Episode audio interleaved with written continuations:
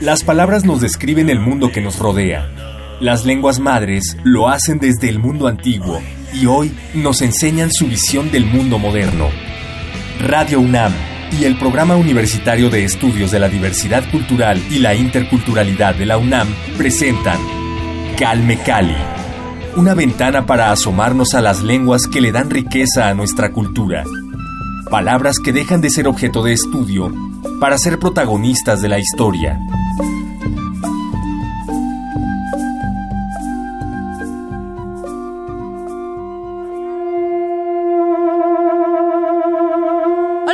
Soy Vania Anuche y los recibo con mucho gusto en esta emisión de Calmicali, en la que van a poder escuchar parte de la conversación que tuve con los miembros de la banda de folk metal o metal prehispánico Semican. Me los encontré en la FIL Guadalajara hace un par de semanas. Recordarán que Radio UNAM estuvo por allá y por supuesto no iba a perder la oportunidad de platicar con ellos, así que los dejo con Tecutli, Ocelotl y Shamanek, tres de los integrantes de Semican. Quédense aquí en Radio UNAM. Comenzamos.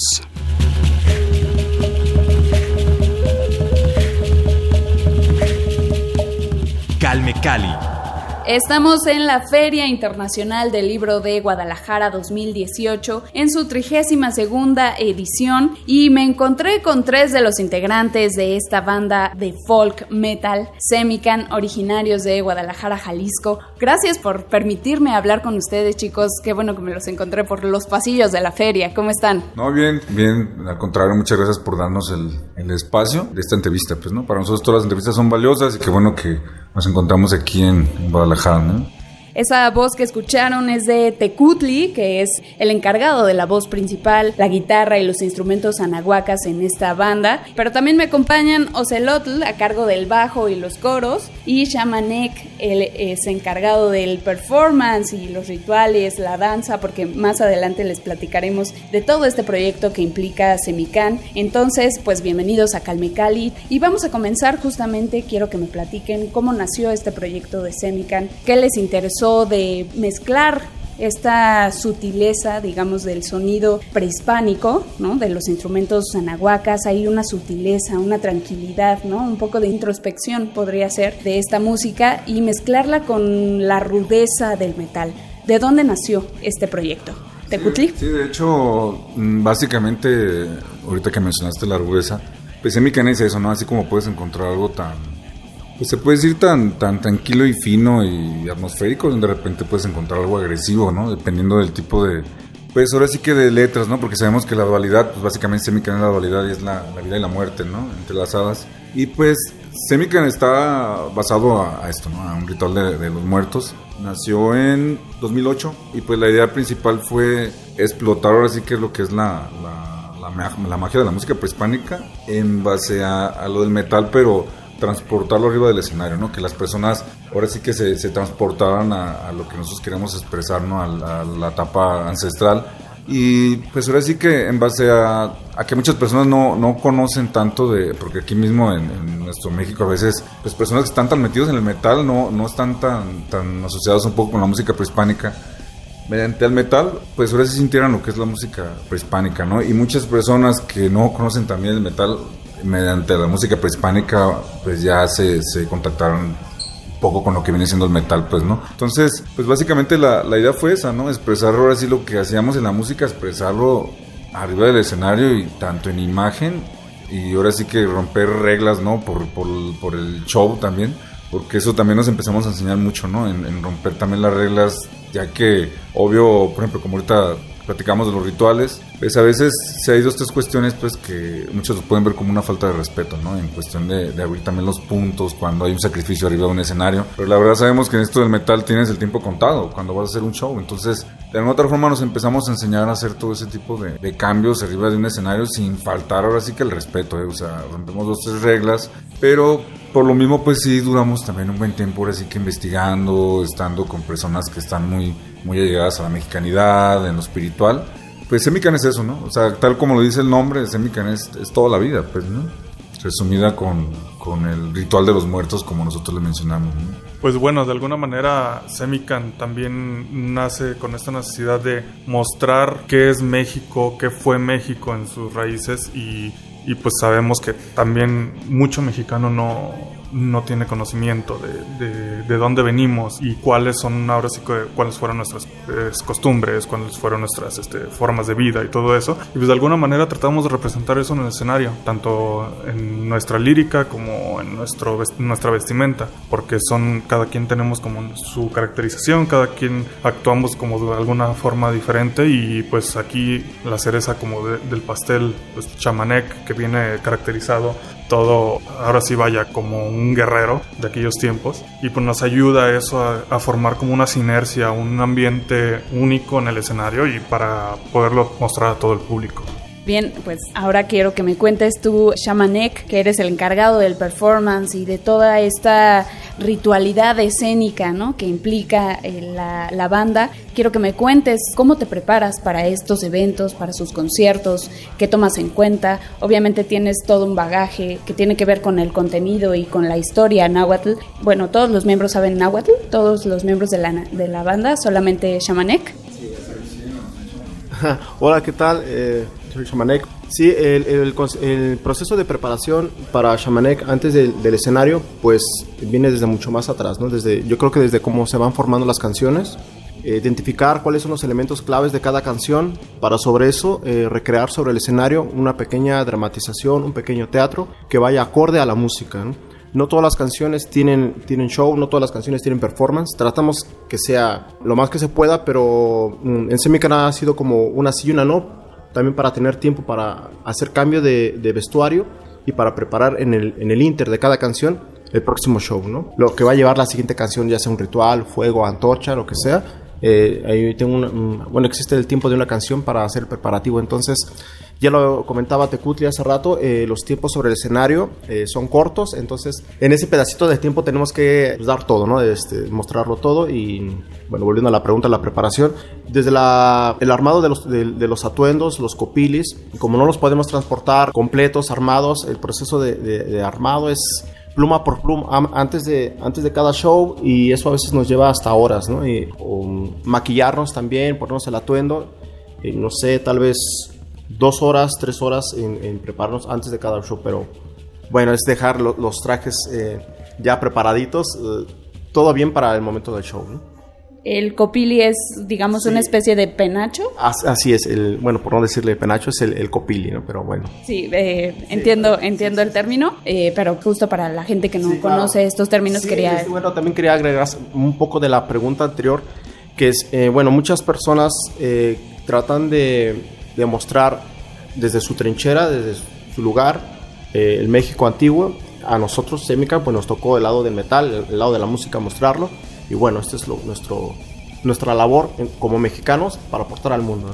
Bueno, ustedes han estado ya en diferentes escenarios a nivel mundial, ¿no? Han estado en festivales muy importantes como el Wacken, ¿no? Simplemente van a estar próximamente en junio en el Hellfest en Francia. Son escenarios muy importantes para un metalero, ¿no? Para los músicos que están involucrados en este género ¿Qué les dice llevar a su cultura a estos territorios que son tan ajenos y cómo reciben esa recepción de la gente? ¿Ocelotl?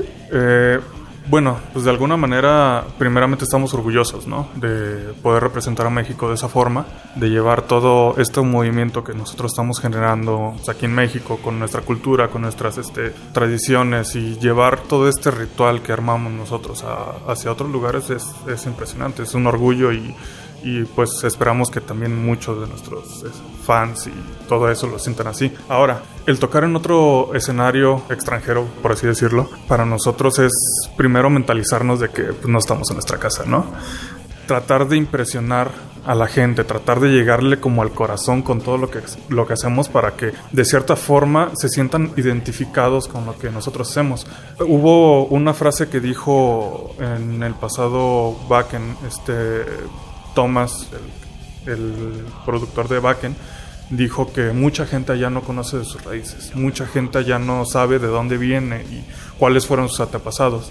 Nosotros obviamente creo que la labor de nosotros es llegar allá, que conozcan de nosotros y a lo mejor hasta con eso mismo se pueden interesar con sus raíces. La verdad es, estamos felices con, el resultado que nos ha dado esto. Estamos felices, este, estamos orgullosos de la respuesta que, que tiene la gente, ver a muchos este, alemanes, franceses, españoles que están bailando nuestra música, que están gritando, que están, este, pues, de alguna manera generan hasta ellos una danza muy diferente a la que acá genera Chamanek creo que nos deja un buen sabor de boca porque sentimos que sí estamos cumpliendo ese cometido. Sí, también implica una gran responsabilidad para nosotros eh, mostrar en otro sitio nuestra, nuestra cultura. Tratamos de hacerlo lo mejor, lo mejor que podemos. Lo que hemos valorado mucho y lo que creo que ya valoraron también mucho en, Europa de Semican es de que a nivel mundial en esto del folk metal, así como nos etiquetaron en Europa, ¿no? El folk metal azteca. Eh, entonces Aquí lo importante de esto es de que a nivel mundial cada país tiene su banda representativa, ¿no? Por ejemplo, a mí me gusta mucho el Beiti, que es de Suiza y, cantan en el bético y meten instrumentos también antiguos. Me gusta mucho Arcona, que es de Rusia y canta también en el antiguo idioma y también mete los instrumentos antiguos. Está Turisas de Finlandia, está Feintroll que canta en el antiguo sueco y son de Finlandia. Entonces, todas esas bandas a nivel mundial pues son altamente reconocidas y aquí lo importante es de que pues Semican ya se metió ahí con una banda representativa mexicana, pues no, porque además de, ahorita tener ya la oportunidad del Hellfest, también nos invitaron a un festival que se llama Back in Winter Nights, que son las mejores bandas del mundo, ¿no? del fall. Vamos a tocar en la nieve, no sabemos cómo reaccionemos con el frío, pues porque, de hecho la pregunta de la organización fue esa, ¿no? O sea, ustedes pueden tocar en el frío y pues yo no entendí por qué me preguntaban, ¿no? cuando recibimos la invitación, pues es meramente en, febrero, que es cuando está la nieve, lo que da allá en Alemania. La peor etapa del invierno, ¿no? Y nosotros pues tocamos sin playeras, ¿no? Entonces, cuando veamos los videos, pues si vemos los videos de las bandas eh, pues, internacionales tocando pues con chamarras, guantes y todo, y son bandas pues que nosotros escuchamos de hace años, ¿no? Entonces, ahorita ya en ese festival vamos a estar, por ejemplo, con el Beatty, vamos a estar con un Zorro, con Turizas, con eh, Corpiclani de Finlandia, las mejores bandas del mundo, ¿no? Entonces ya por fin una banda mexicana ya se metió en, esos carteles, ¿no? A raíz de ese evento, pues nos invitaron a otro festival también que se llama Pagan Fest, que también es en Francia, y es un día antes del, del Wacken Winter Night, ¿no? Entonces, eh, con Feintroll también, ¿no? De Finlandia y Manergan, otra banda importante del fall.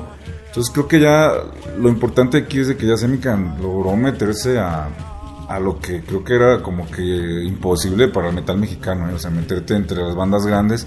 Tiene que ver mucho también el género y lo que explotamos, pues, ¿no? Como es lo cultural. Pero creo que aquí es una gran puerta para todo el metal mexicano, ¿eh? no nada más para el, el folk, ¿no? O sea, sino para todo, ¿no? Están abriendo un gran horizonte para toda la música mexicana. Vamos a escuchar una de sus canciones que se llama Mixteco. Vamos a escucharla para que todos ustedes conozcan el material de Semican aquí en Calme Cali.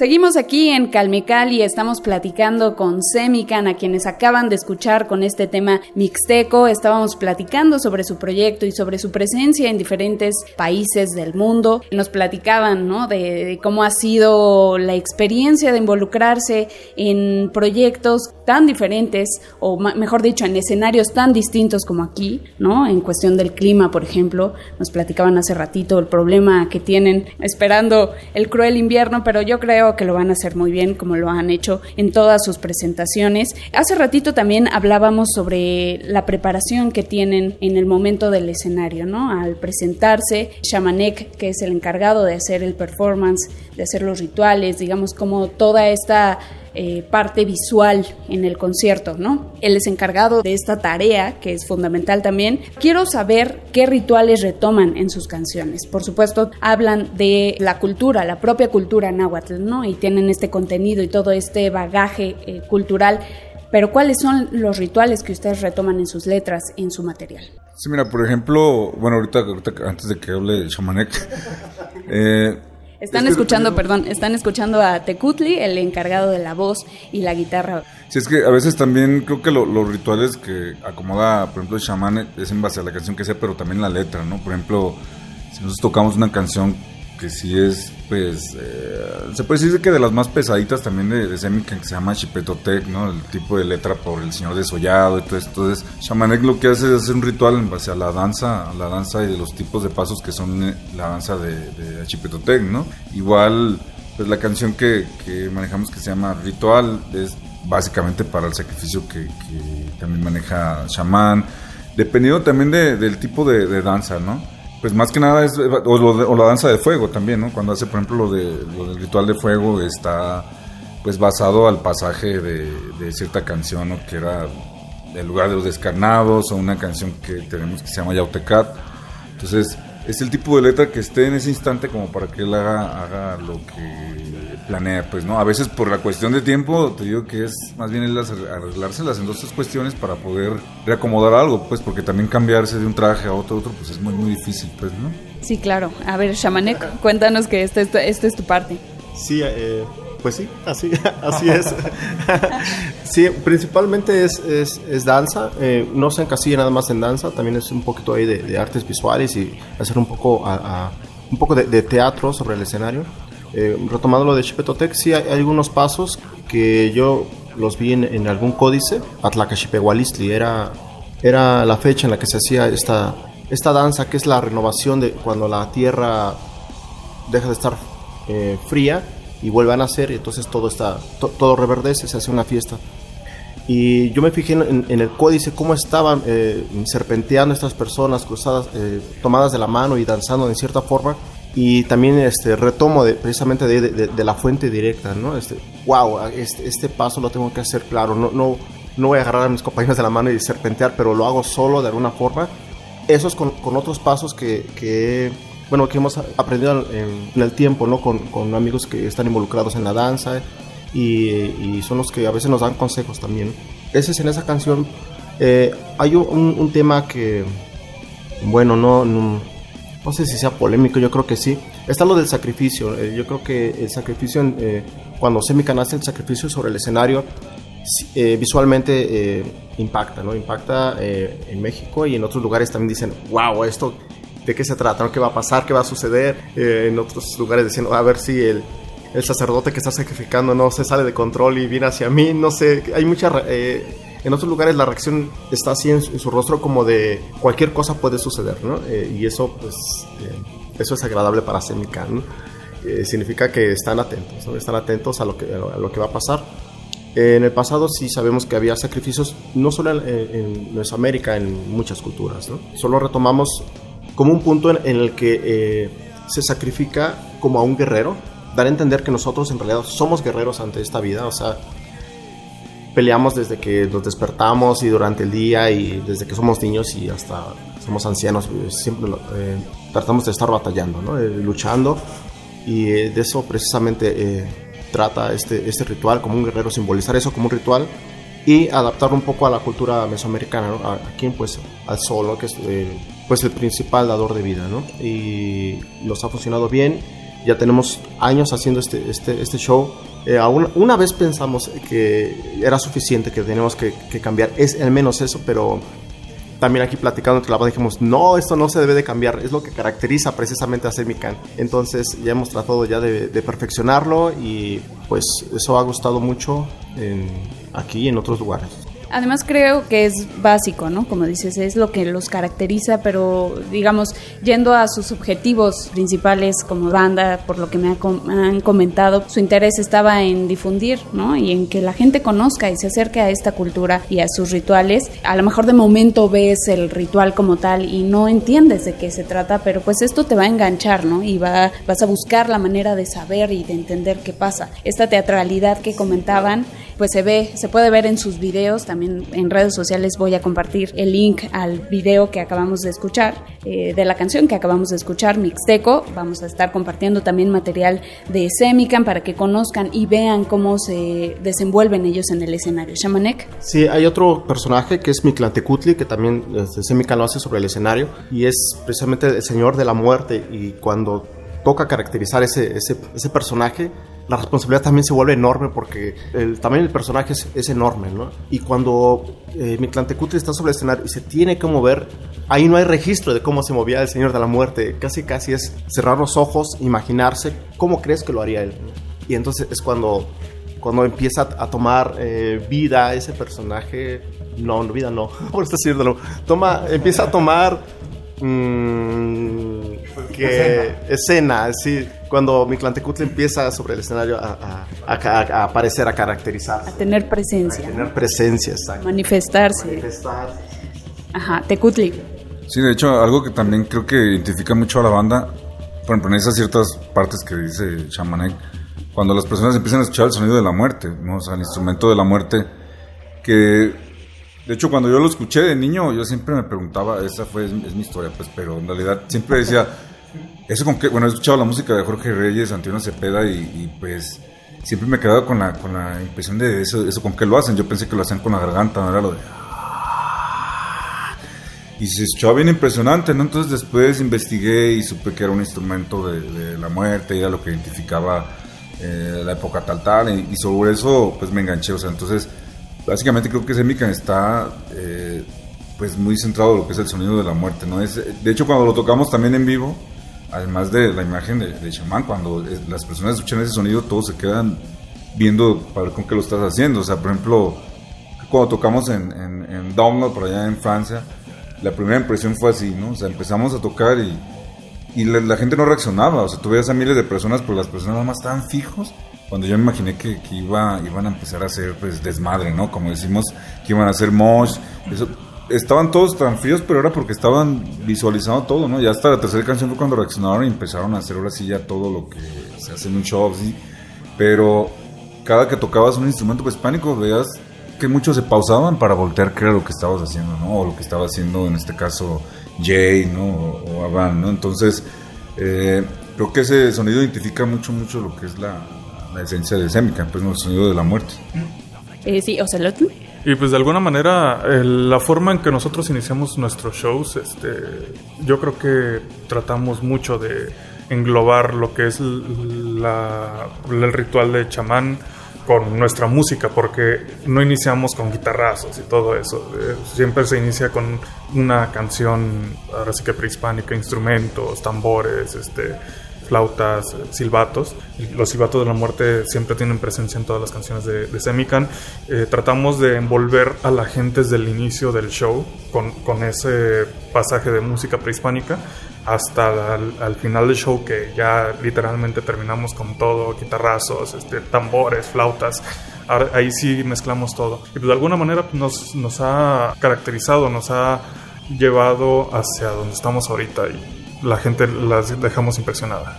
Sí, tienen mucho vínculo con este tema de la muerte, que hace ratito Shamanek se desconcertó un poquito, ¿no? Al decir que el dios de la muerte adquiría vida sobre el escenario, pero pues no me parece tan descabellado porque pues los propios originarios náhuatl tenían esta dualidad, ¿no? De la muerte y la vida y no se le ve como la cultura occidental, digamos, siempre hay una carga negativa hacia la muerte y que no se ve en las culturas originarias, ¿no? Hay un respeto, sí, pero no hay este temor constante importante, ¿no? Hay un respeto a, esta, esta rivalidad.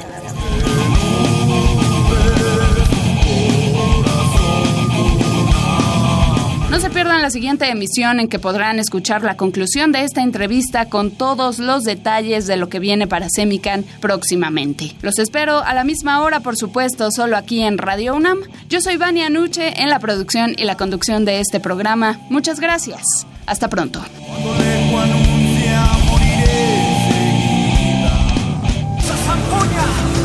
Radio UNAM y el Programa Universitario de Estudios de la Diversidad Cultural y la Interculturalidad de la UNAM presentaron Calme Cali, una ventana para conocer y reconocer las lenguas que le dan riqueza a nuestra cultura. Los invitamos a aprender un poco más de las lenguas madres de México en nuestra próxima emisión.